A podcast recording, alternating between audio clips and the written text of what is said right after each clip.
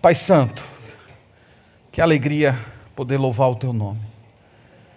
Fazemos dessa canção que acabamos de ouvir a nossa oração. Toda a nossa fé, o nosso amor estão depositados em Ti. Nós dependemos exclusivamente do Senhor para viver, exclusivamente da Tua misericórdia para nos movimentar e da Tua palavra para nos nutrir. E nessa noite, Senhor, opera esse grande milagre da fé através da Escritura. Faz ela chegar ao nosso coração e nos impulsionar a te servir de todo o coração, de toda a alma, para o teu louvor. Pedimos isso no nome de Jesus. Amém. Irmãos, vamos abrir a Bíblia na primeira carta de Paulo aos Tessalonicenses, capítulo 4. Vamos até lá. Primeira de Paulo aos Tessalonicenses, capítulo 4.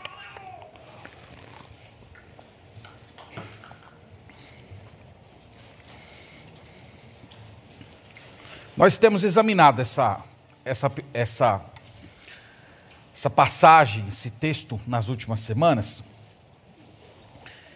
E o capítulo 4 é quando finalmente Paulo está entrando nos aspectos práticos. Vamos ler o verso 1 e 2, depois eu vou fazer algumas observações iniciais.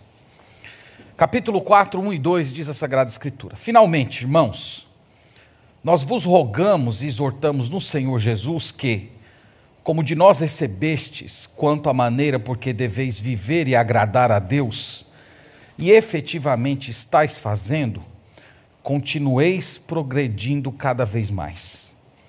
Porque estáis inteirados de quantas instruções vos demos da parte do Senhor Jesus. Amém.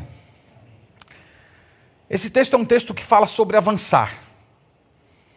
Ele é, é um texto que chama você a sair do comodismo. E quando eu comecei a ler esses dois versículos nessa semana, me vieram algumas memórias do tempo de seminarista.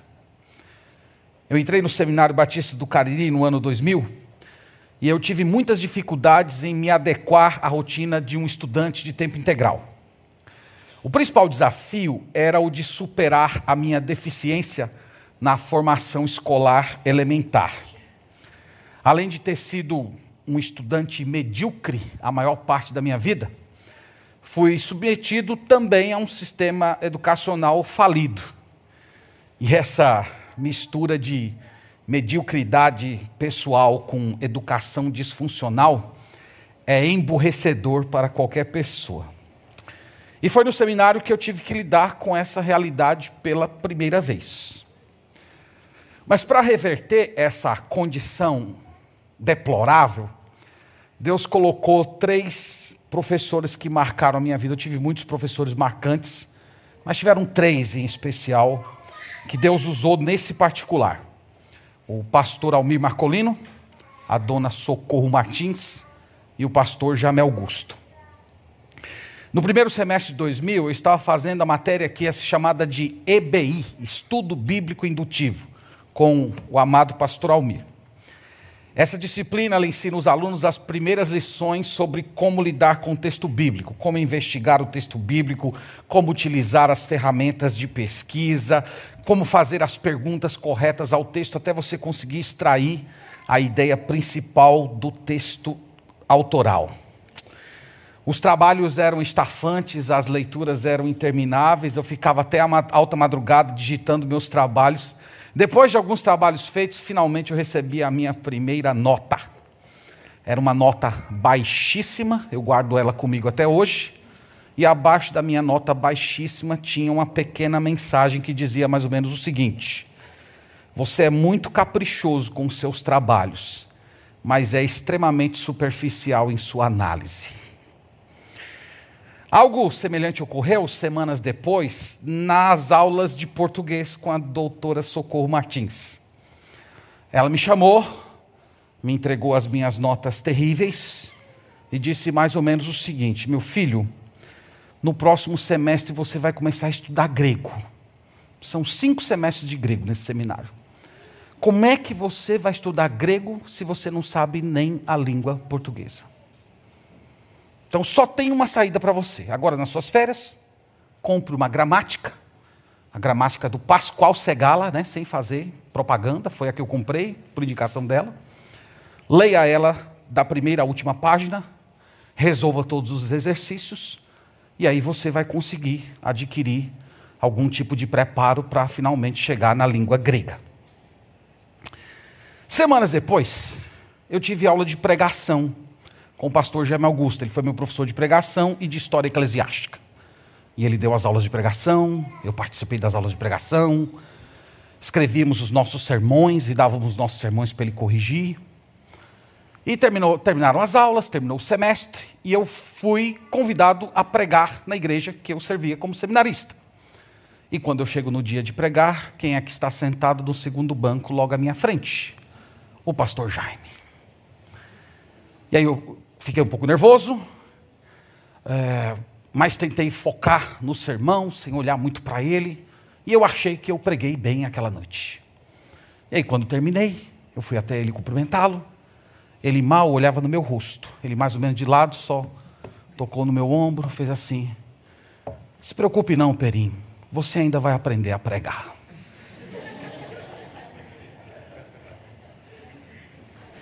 Essas foram as pessoas marcantes que Deus colocou na minha vida.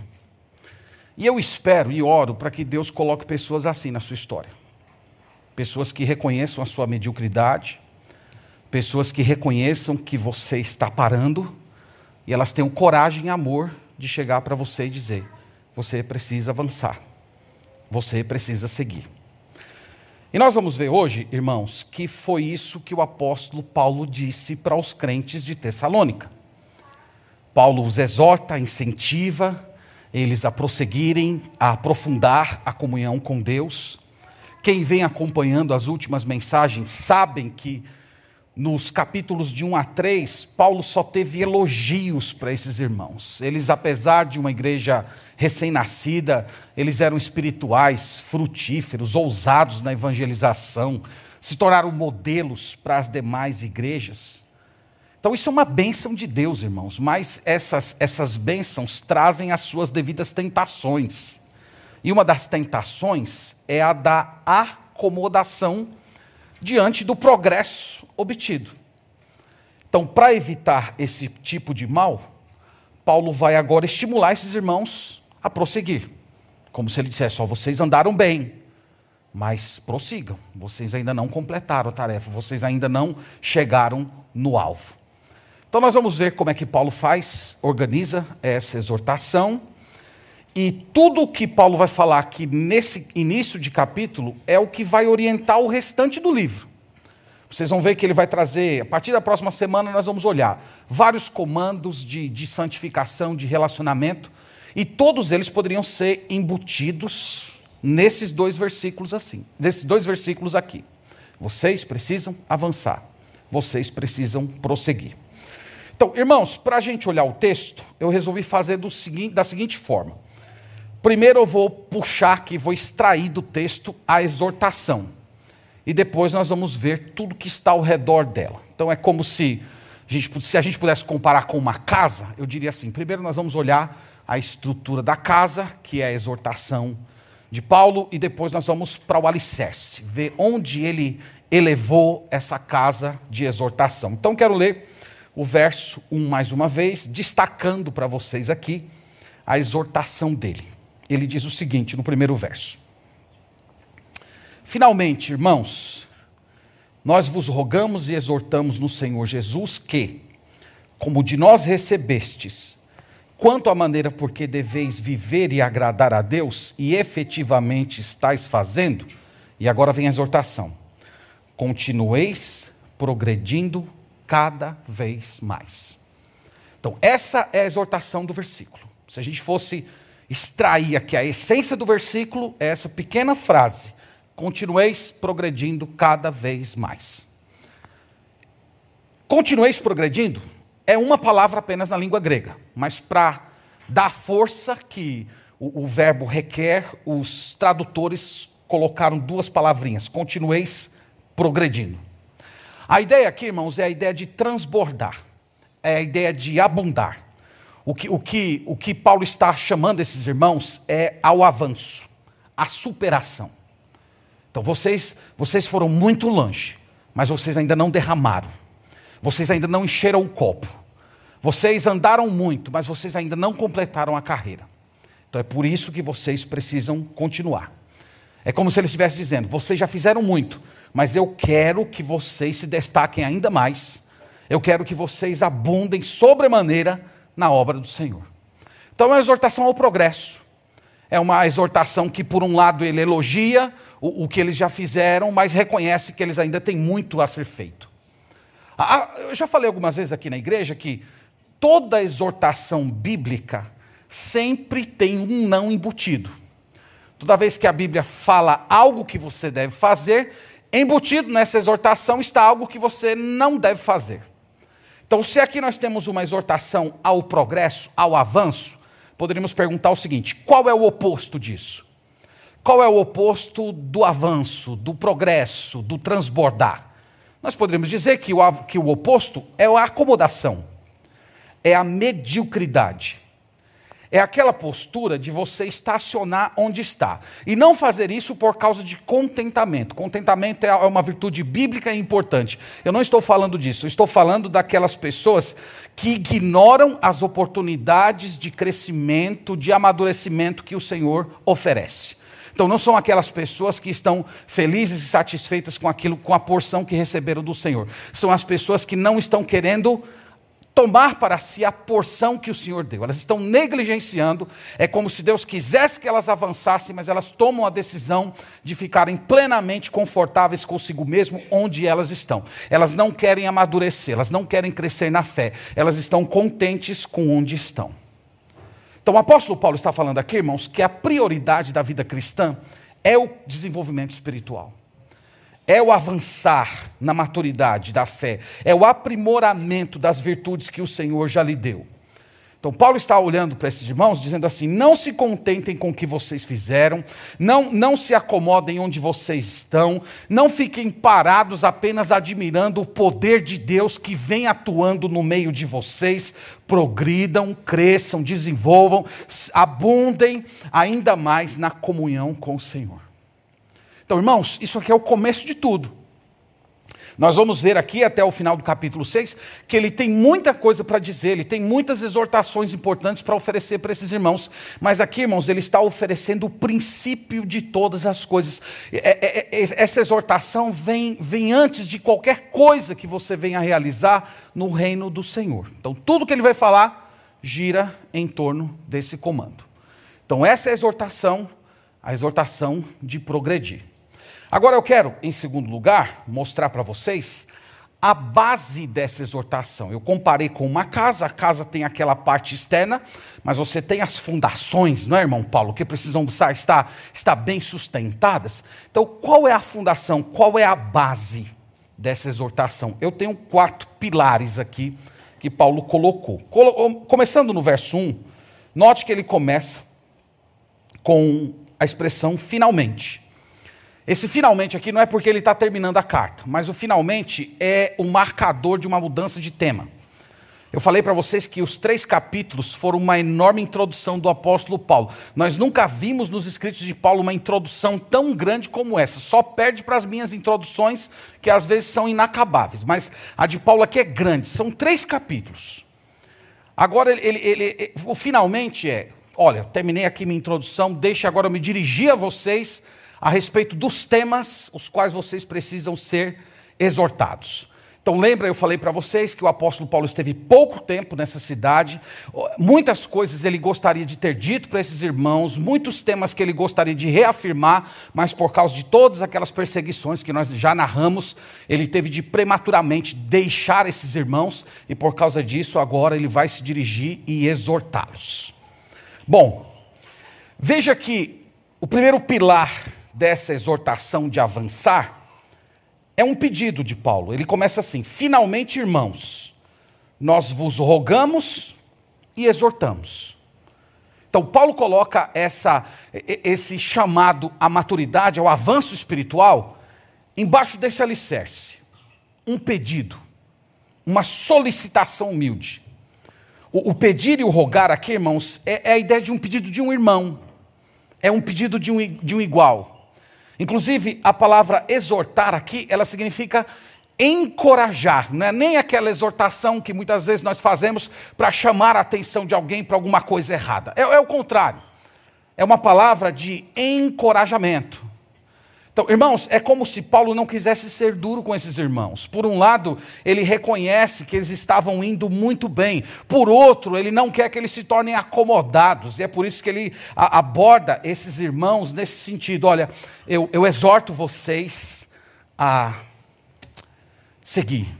Eu, eu peço a vocês que vocês prossigam na caminhada na fé. Olha, por favor, em Deus, avancem no crescimento do Senhor.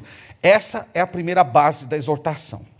A segunda, talvez a mais importante delas, ele diz assim: Finalmente, irmãos, nós vos rogamos e exortamos no Senhor Jesus. Isso aqui é muito importante. Porque, irmãos, essa exortação de avançar tem o Senhor Jesus como fundamento? A resposta é simples. Porque só aqueles que estão em Cristo Jesus é que podem crescer espiritualmente. Somente os que estão em Cristo. Somente aqueles que tiveram a vida escondida em Cristo. Somente aqueles que tiveram a sua vida unida a Jesus Cristo através da sua morte e ressurreição são os que têm poder para prosseguir na maturidade espiritual até a semelhança com Cristo. Então é por isso que ele diz: Eu peço a vocês em Cristo Jesus. Então, o Senhor Jesus, meus irmãos, ele opera naqueles em que ele habita. Então, eu espero que vocês percebam isso. Por um lado, é um chamado à excelência espiritual. Por outro, ele está reconhecendo o seguinte: o poder da excelência espiritual não está em vocês. O poder do, do, da excelência espiritual não está na disciplina de vocês, não está na, na, na, nas determinações de vocês. O poder está em Cristo Jesus. Vocês precisam de Cristo Jesus para progredir. Se vocês não estiverem em Cristo, se vocês não tiverem plenitude do poder dele correndo dentro das veias espirituais, vocês não poderão amadurecer espiritualmente. Então é por isso que esse fundamento é tão importante. Vocês têm que avançar, mas reconheçam: o poder do avanço não está em vocês. O poder da maturidade espiritual não está, vocês, não está em vocês. Vem de Cristo, vem do poder do Senhor Jesus. A terceira base da exortação, veja aí, continuando a leitura do texto. Ele colocou assim: nós vos rogamos e exortamos no Senhor Jesus que, como de nós recebestes, quanto à maneira por que deveis viver e agradar a Deus, efetiv e efetivamente estáis fazendo, e ele prossegue, continueis progredindo cada vez mais. Qual é a terceira base? A terceira base são os ensinos que eles receberam. Então, eles receberam uma instrução de Deus. Eles receberam instrução da palavra. Paulo está dizendo: enquanto nós estivemos aí entre vocês, nós procuramos ensinar o modo correto de vocês viverem e agradarem a Deus.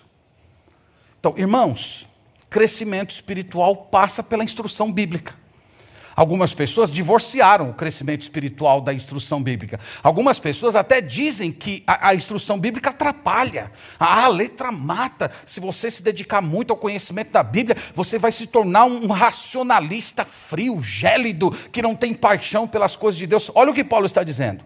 O avanço espiritual estava colocado sobre aquela estrutura de tudo aquilo que eles haviam aprendido de Paulo, Silas e Timóteo. Então, Paulo esteve entre eles Paulo ensinou para eles comportamento cristão, ensinou o que é ético, o que é moral, o que é santo, o que é agradável a Deus, como um cristão deve falar, pensar, agir, reagir. Ele ensinou aqueles irmãos a como cultuar o Senhor, orar, cantar, organizar a igreja, evangelizar, sofrer por Cristo, unidade da fé. Ele ensinou esses irmãos a viver e agradar a Deus. Você sabe como agradar a Deus? Já pensou nisso? Agradar a Deus envolve dois movimentos. São dois movimentos que acontecem ao mesmo tempo: luta contra o pecado, busca pela face de Deus. Esses dois movimentos acontecendo juntos na sua experiência cristã é o que agrada a Deus. São as marcas de uma vida piedosa. Você está ali com todas as estruturas que Deus te deu, lutando contra os seus pecados, suas inclinações, seus problemas, e por outro lado, você está buscando a face de Deus, procurando conhecê-lo todos os dias. Essa é a vida que agrada a Deus. E Paulo está dizendo: nós ensinamos para vocês essas coisas. Então, nós estamos exortando vocês a avançar. E, e para vocês avançar, vocês precisam acolher e praticar esses ensinos que vocês receberam. Então, esse, irmãos, é o terceiro pilar. O quarto pilar são as palavras de Jesus através do ensino apostólico. Verso 2. Acompanhe comigo, por favor.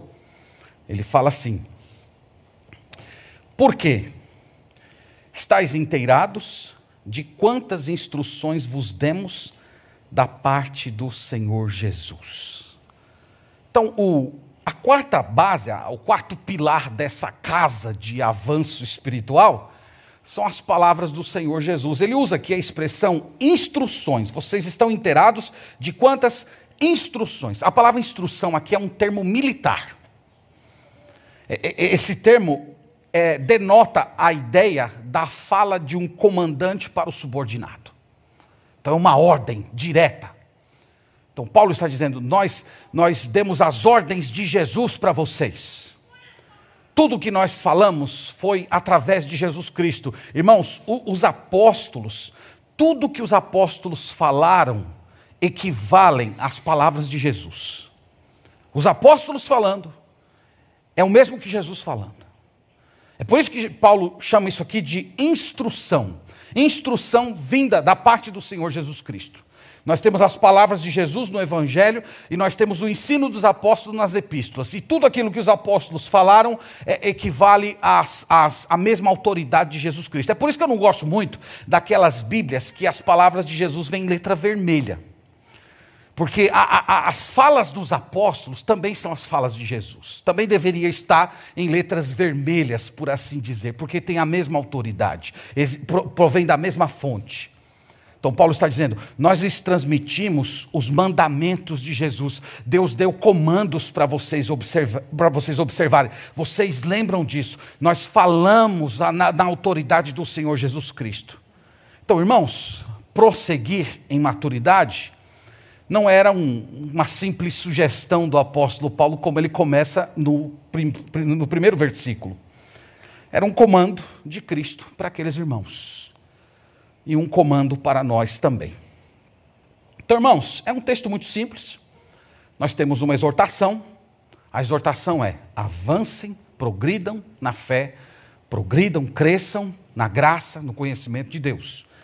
E essa exortação, como eu disse para vocês, ela está postada nos fundamentos do encorajamento de Paulo, no poder de Cristo, no ensino de Jesus e na doutrina apostólica.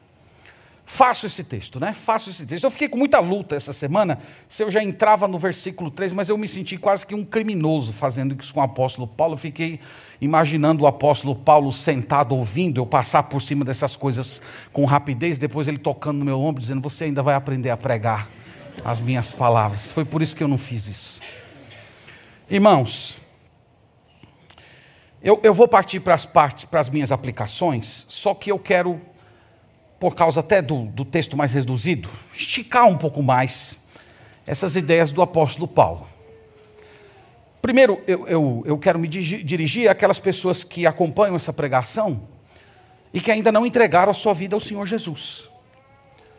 Eu, eu espero que tenha ficado claro para você que crescimento espiritual só ocorre para aquelas pessoas que estão em Cristo. Se você não estiver em Cristo, você não pode crescer espiritualmente. Você pode tornar-se uma pessoa mais religiosa, você pode se tornar uma pessoa até de uma, vou chamar de uma espiritualidade mais intuitiva. Mas você não pode crescer na graça e no conhecimento de Cristo. Você não pode obter maturidade espiritual, porque maturidade espiritual só existe para aqueles que estão em Cristo.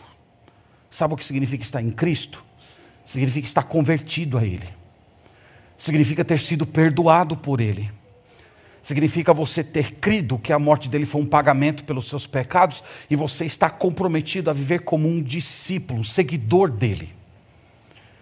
Então é por isso que, infelizmente, digo com tristeza no coração, essas palavras não foram escritas para você. Elas só se tornam suas se você crer em Jesus. Se você acolher Jesus como Salvador e Rei da sua vida, você é tornado como um em Cristo. Aí, a partir de então, o poder de Cristo começa a operar na sua vida e você experimenta maturidade espiritual. É por isso que eu chamo você hoje a entregar a sua vida a Jesus a se converter a Ele, a se arrepender dos seus pecados, a dar as costas para a sua vida de rebelião e a acolher Jesus como aquele que pagou por sua salvação, aquele como é o rei da sua história, para você se beneficiar dessas palavras tão maravilhosas. Irmãos, dirigindo-me a vocês que já creram no Senhor, eu quero lembrá-los que o crescimento espiritual é a prioridade inicial da vida cristã. Crescimento espiritual vem antes de tudo. Crescimento espiritual vem antes de cantar na igreja. Crescimento espiritual vem antes de você tocar um instrumento. Crescimento espiritual vem antes de você servir é, em, em um ministério. O crescimento espiritual é a sua prioridade. Tudo que você vai fazer na vida cristã, se não for fundamentado no crescimento espiritual, não tem sentido nenhum diante de Deus. Filipenses 3, verso 13, eu queria que vocês voltassem um pouquinho aí, só para eu mostrar algo aqui constrangedor do apóstolo Paulo.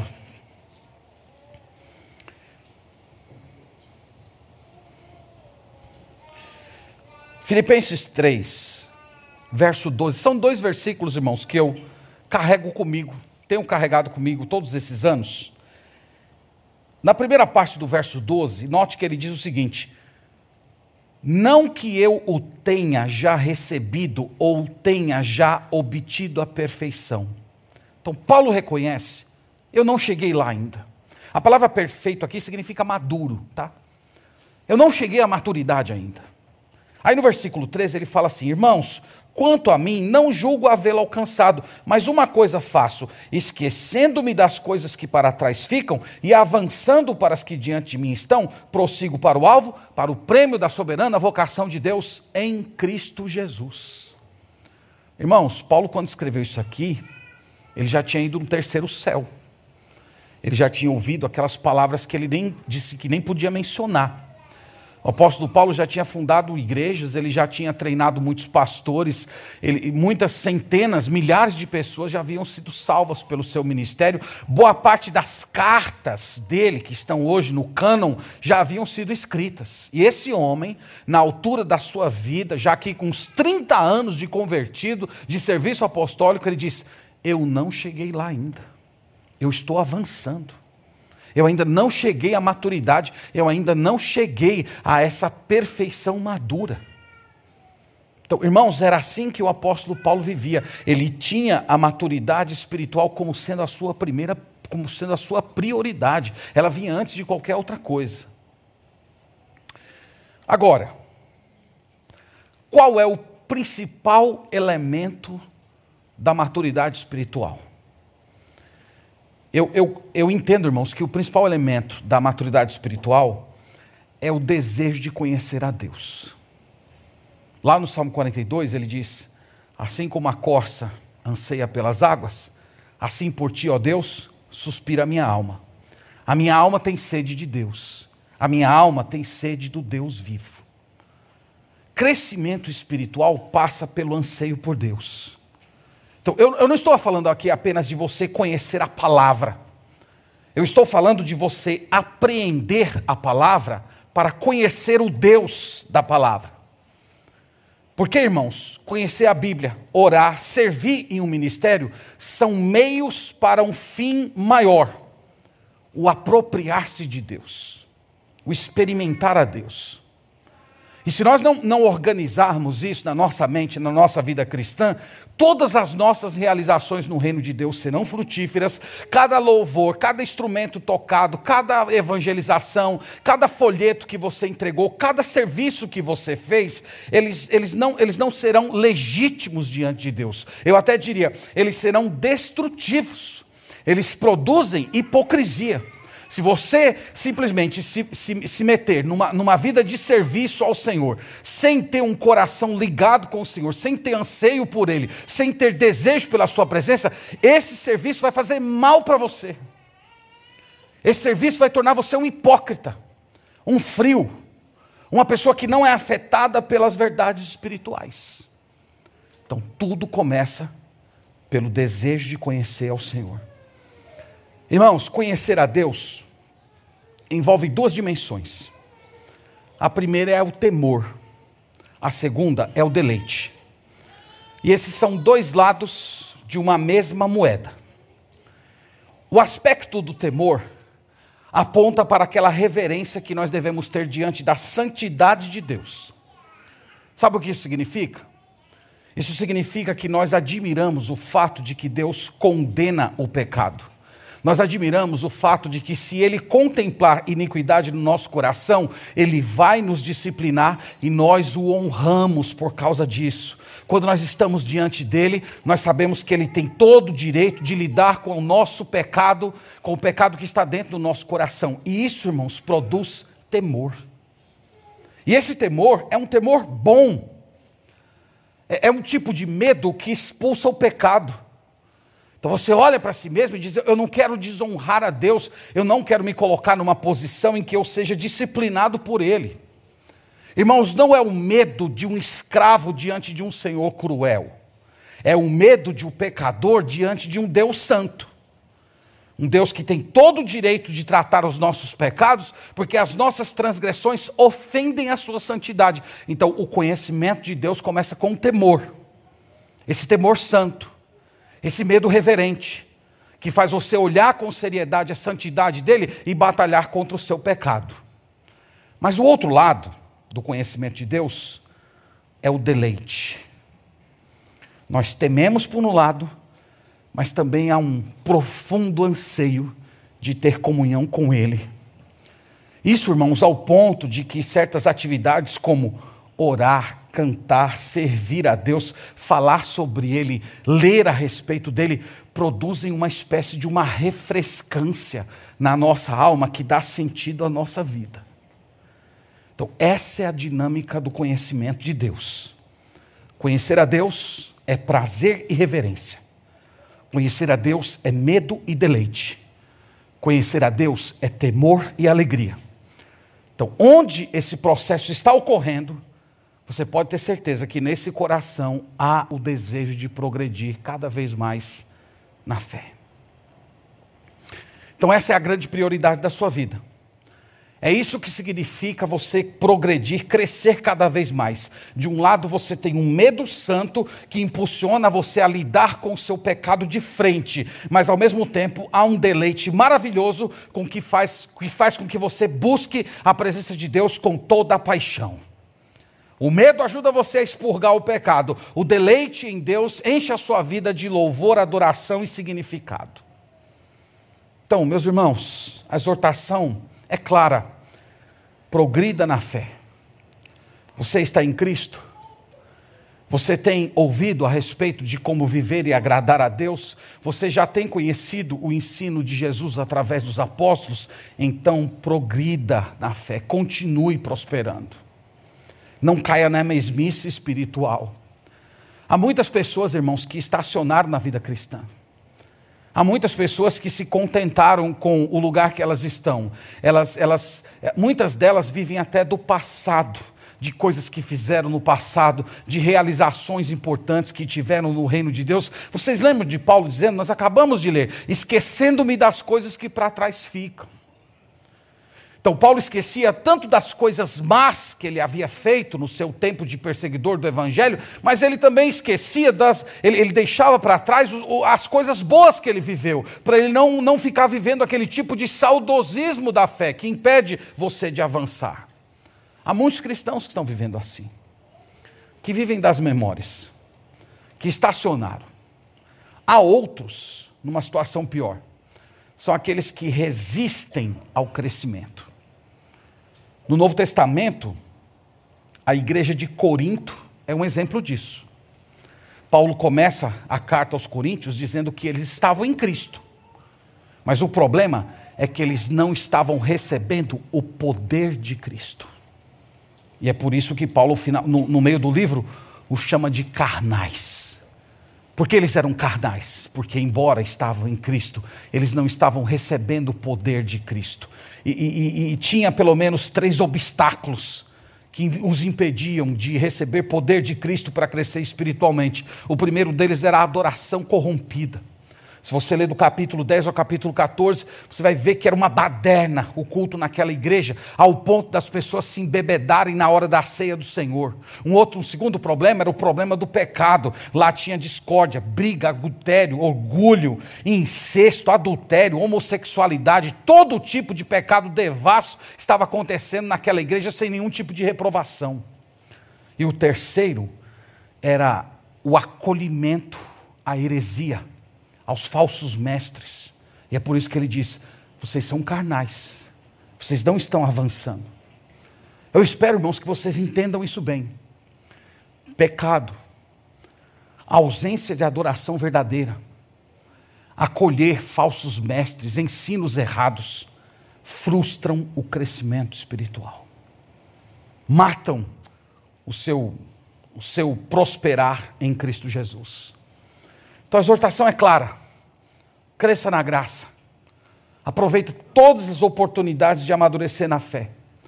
Lembre-se, irmão, irmã, há poder de Cristo operando através de você. Se você está em Cristo, há poder disponível para você. Não existe justificativa para você permanecer onde está. Lembre-se, é um processo, é uma caminhada, é uma estrada. Às vezes você tropeça, às vezes você cai, às vezes você é imprudente. Lembre-se que fracassar não é a morte do crescimento. Na verdade, o crescimento significa você se levantar e recomeçar no caminho do Senhor. Então, vá em direção à maturidade espiritual. Eu espero que Deus encoraje o seu coração a viver assim hoje.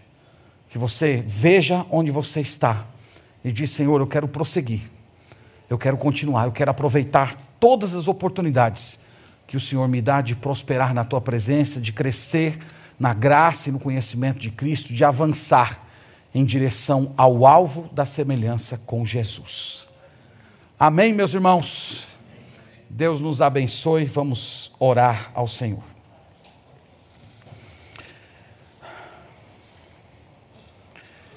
Nós agradecemos, Senhor, por meditar nesse texto. Agradecemos por termos o ensino da tua palavra e o Espírito Santo como nosso professor. Nós pedimos perdão, Senhor, pela nossa indolência, pela nossa lentidão. Nós pedimos perdão ao Senhor por esse conformismo espiritual.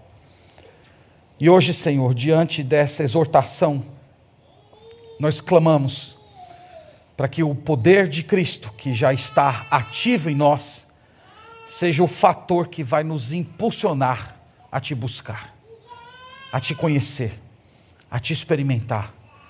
Enche o nosso coração, Senhor, de temor a Ti, mas ao mesmo tempo de profunda reverência e alegria. Ajude-nos a, a, a, experimentar o medo de pecar, mas também o deleite na Tua presença ao mesmo tempo. E permita que essa dinâmica santa nos conduza à Tua presença, à maturidade da fé. Eu oro por fim, Senhor, pelas pessoas que ainda não creram em Ti. Eu oro para que elas percebam o estado em que se encontram, elas creiam no Senhor e venham receber de Ti a oportunidade de ter maturidade na fé. Nós pedimos essas coisas todas no nome de Jesus. Amém.